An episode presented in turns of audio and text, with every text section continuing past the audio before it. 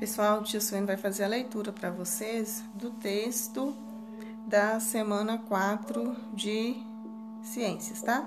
Desequilíbrios ambientais. Nos ecossistemas existem centenas de espécies que interagem entre si em, com outras espécies e com o meio onde vivem.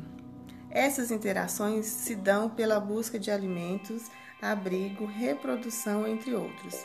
Nesses ambientes naturais, o crescimento populacional e a disponibilidade de recursos tende a, tende a se equilibrar, mantendo o tamanho populacional constante. No entanto, algumas interferências que causem a mortalidade elevada dentro de uma espécie de origem natural ou produzida pelo homem geram um desequilíbrio nessas intrincadas relações estabelecidas entre as espécies, podendo aumentar ou diminuir muito o número de indivíduos de uma espécie e afetar outras espécies, consequentemente nas cadeias alimentares. Uma das causas de desequilíbrio ambiental é a poluição. Trata-se do acréscimo ao ambiente de produtos que ameacem a saúde ou a sobrevivência de seres humanos ou de outros organismos. Um exemplo de desequilíbrio na cadeia alimentar é a introdução da agricultura em determinada região. Para plantar as espécies de interesses, retire-se a vegetação natural do local. Com isso, insetos e outros animais presentes acabam morrendo ou fugindo para outros locais. Instala-se uma monocultura e, com isso, reduz-se drasticamente a biodiversidade local.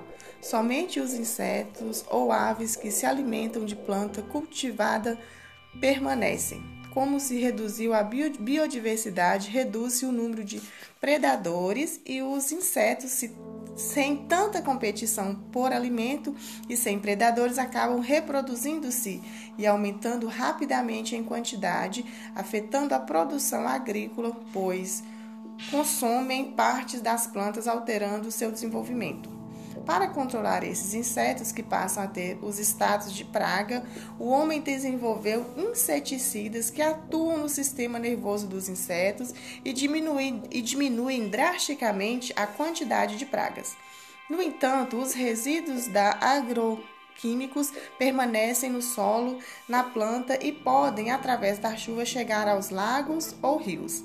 Assim, mais um desequilíbrio se estabelece com a contaminação por inseticidas que podem matar espécies de outros ecossistemas e contaminar o homem, comprometendo sua saúde. A poluição da água é outro exemplo de desequilíbrio ambiental que ocorre quando há introdução de substâncias físicas químicas ou biológicas que atuam degradando a qualidade da água e afetam os seres vivos, alterando as cadeias alimentares. As principais fontes poluidoras de água são os esgotos industriais, esgotos domésticos, pesticidas agrícolas, resíduos de mineração, entre outros. Como nos ecossistemas aquáticos, como lagos, rios, mares e oceanos, existe grande diversidade de animais vertebrados e invertebrados, plantas aquáticas, algas e outros seres vivos que estão adaptados às condições climáticas dessa, dessas águas. Qualquer alteração no pH, salinidade, turbidez da água pode causar mortalidade de espécies mais sensíveis a um efeito cascata nas cadeias alimentares.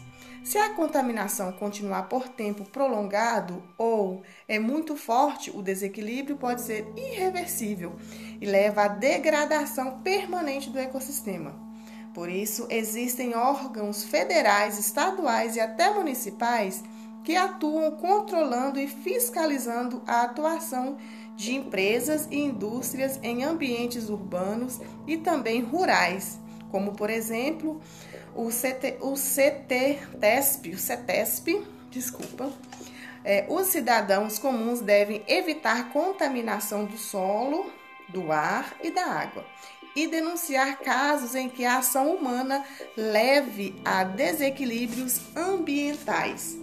Nos ecossistemas denunciados, os, as irregularidades, os órgãos responsáveis.